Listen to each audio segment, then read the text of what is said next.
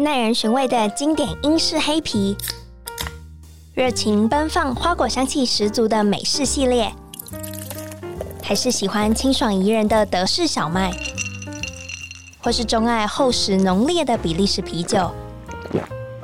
欢迎收听《深饮啤酒》，陪你探索来自世界的精酿啤酒，让我们一起从微醺中学习吧！Cheers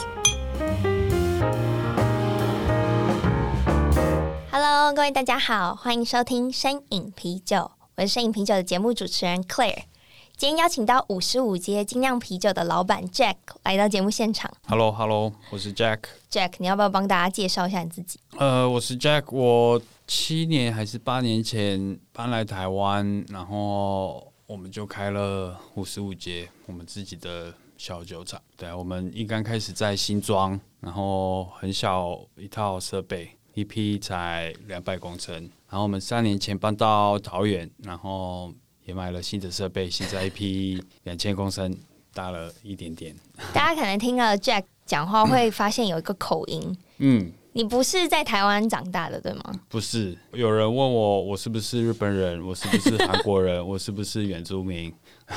但我都不是，我是我算华侨吧，我算华侨。我爸妈是台湾人，但我在哥伦比亚。所以是南美洲哥伦比亚长大。对对对。那为什么你的呃酿酒厂会取名叫五十五街啊？快四十年前，我爸妈移民到哥伦比亚的时候，他们在我们那边的五十五街开一间餐厅。然后你说一个地址吗？对，就在我们呃那个哥伦比亚的首都波哥大，在那边的五十五街开了一间餐厅。然后就是餐厅一楼，然后我们住二楼。然后那个时候他们就连西班牙文都不知道，就然后还有我哥才一岁，然后他们就飞过去。Anyways，然后我搬来台湾，就有一点像我爸妈那个时候过去哥伦比亚，就是这个是一个新的开全新的领域，对，一个新的开始，这个算是我的五十五节这样子。所以你那时候完全不会讲中文嘛？回来台湾的时候？那个、会啦会啦，但跟现在一样一样破。是 有有小进步了，有小进步了。可是你在南美洲的时候就已经开始酿酒了吗？不然你怎么回来会想开酒厂？呃，对，我毕业后，我一个朋友开了一个小小的酒厂，然后我就在那边工作，待了一下下。可是没有想说要在那边就继续。嗯，没有，因为后来就被老婆骗回来了，所以就搬来台湾。对对对，所以谈谈了一段远距离恋爱。嗯嗯，对。啊，老婆是台湾人吗？台湾台湾人。诶，那我很好奇，那个哥伦比亚那边的精酿啤酒产业是怎么样啊？因为很少听说。其实我离开前，精酿啤酒才就应该说小酒厂应该才不到时间吧。那个当时候那个那时候不到年前。然后现在很多了，但是都是比较小的酒厂。那回台湾，我觉得酿酒是一回事，可是为什么要自己开酒厂啊？就一刚开始有两个选择嘛，一是代工，二是自己开嘛。嗯，然后我一直觉得，嗯，代工就是怎么说，就是代工算是比较。比较聪明的一个方式，我觉得，然后也比较省钱的一个方式，但是就是少了一个，就是你没办法 control 酿造过程的事情，你基本上没办法控制。没办法吗？假如你你帮人家代工，然后我我请你帮我代工，然后我跟你说哦，我要怎样怎样怎样的酒，然后你就说 OK，然后我只能相信你会这样子做。所以，除非我盯着你做，但是谁有时间这样子呢？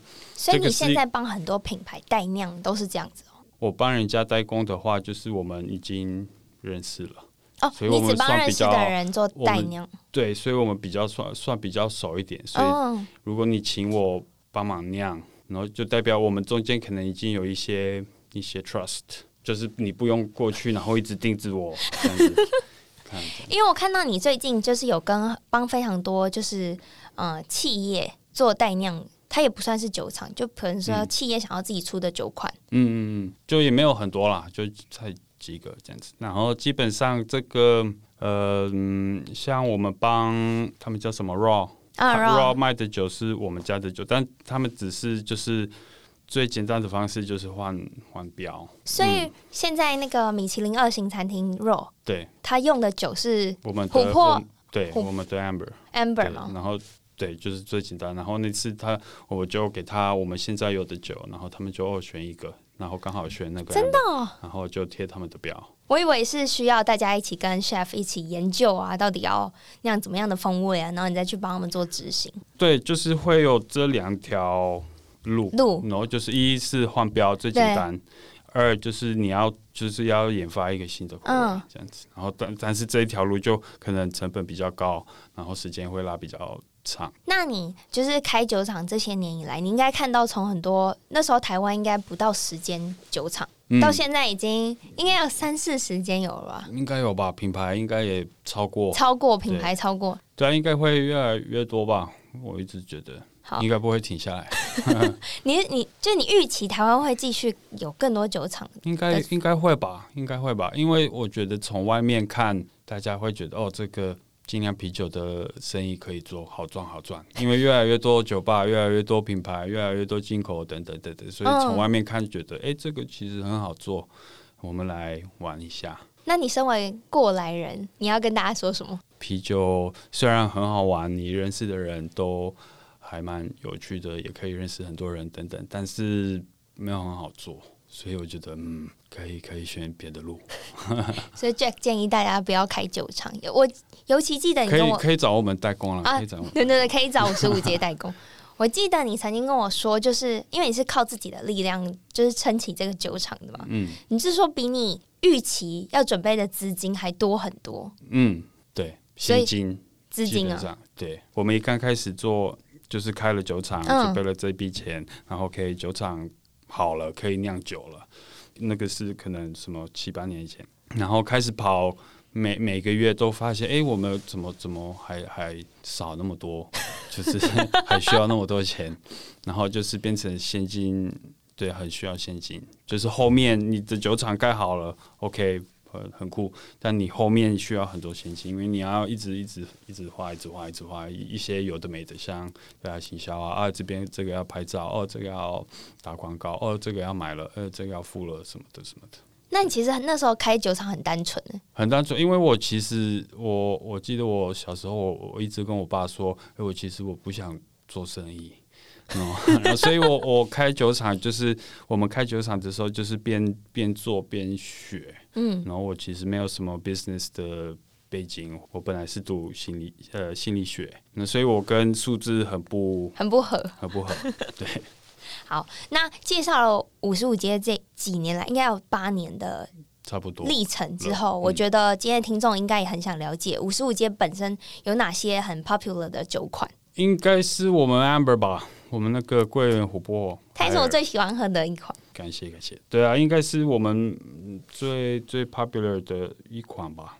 然后我们那那那个时候开始就出两款，一刚开始 IPA 跟 Amber。然后 Amber 会选 Amber 是因为觉得，诶，我们这个就是我们这个市场还没有真的开始，所以想说我们要用不太一样的原料，就是以。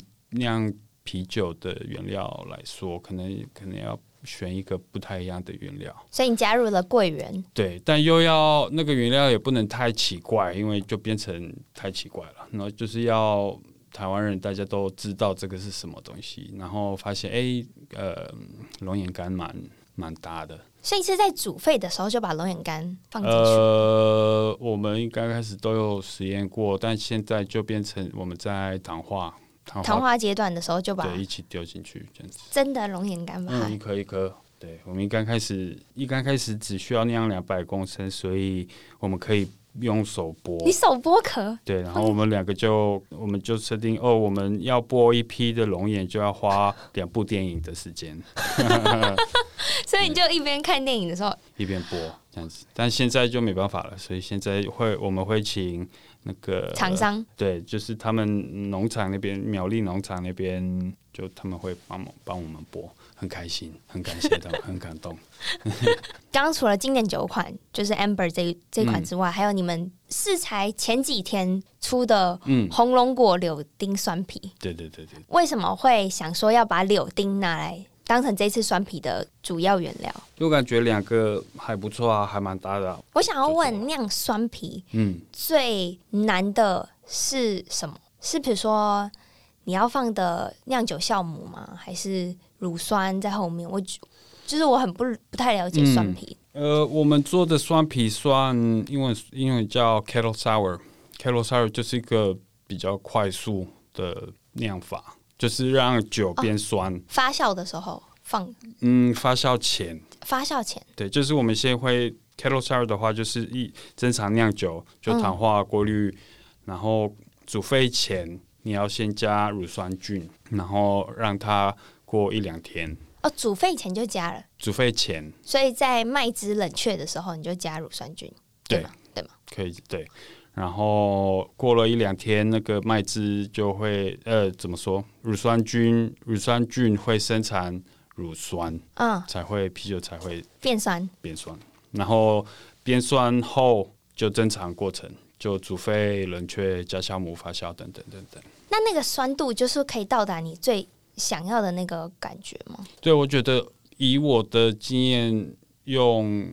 这个方式做酸皮，我觉得最难的部分就是酸度，应该这样子说。就是我想要问，酸度是指我能感受到的那个程度，还是你里面可能会品尝到那些像是 lambic 那种很 funky 的味道，嗯、或是皮质感的那种酸吗？嗯，没有，因为我们只是纯乳酸菌，没有其他的菌，哦，所以不会有那个 funky 的味道，像是美式酸啤。嗯，就是很多美国酒厂做的那种很直接的酸。对对对对对对对对对，没有，就是没有那么多 layers。哦，OK。对，就是一个很简单，一个很单纯，一个很入口的酸啤。可是为什么想要在冬天的时候发行啊？这听起来很适合夏天呢。对啊，我也觉得，我也觉得，我应该要改行程。所以你反正 anyway，它就已经出品。然后现在的话，节、嗯、目播出的时候，大家应该可以陆陆续续在各个通路上面喝到这款酒。嗯，ABV 有，ABV 有。好，谢谢你帮我业配。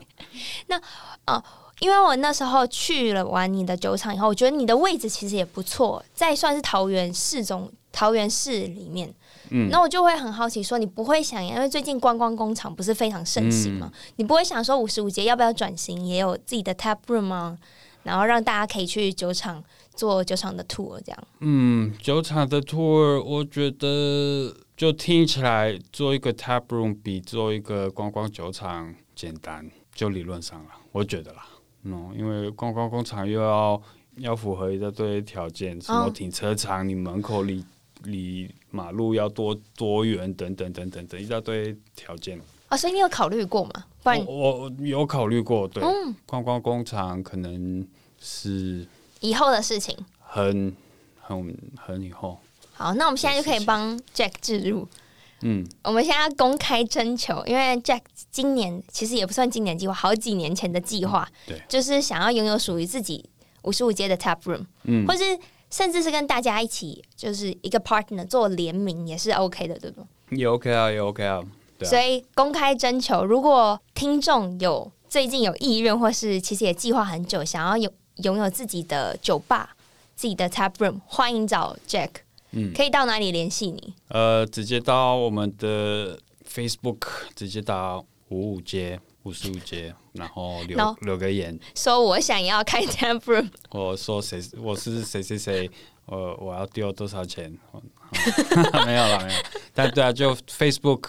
都找得到我们。然后今今天录节目，你也是我们在二零二一年的第一第一个，然后录制第一集。当然播出的时间可能是比较后面。然后想问五十五街今年有什么新的计划吗？就除了推出的新品之外，有没有啊？刚刚有说过的，希望可以开一间 tap room。嗯，呃，没有啊。就目前最大的计划，对，就是想开 tap room。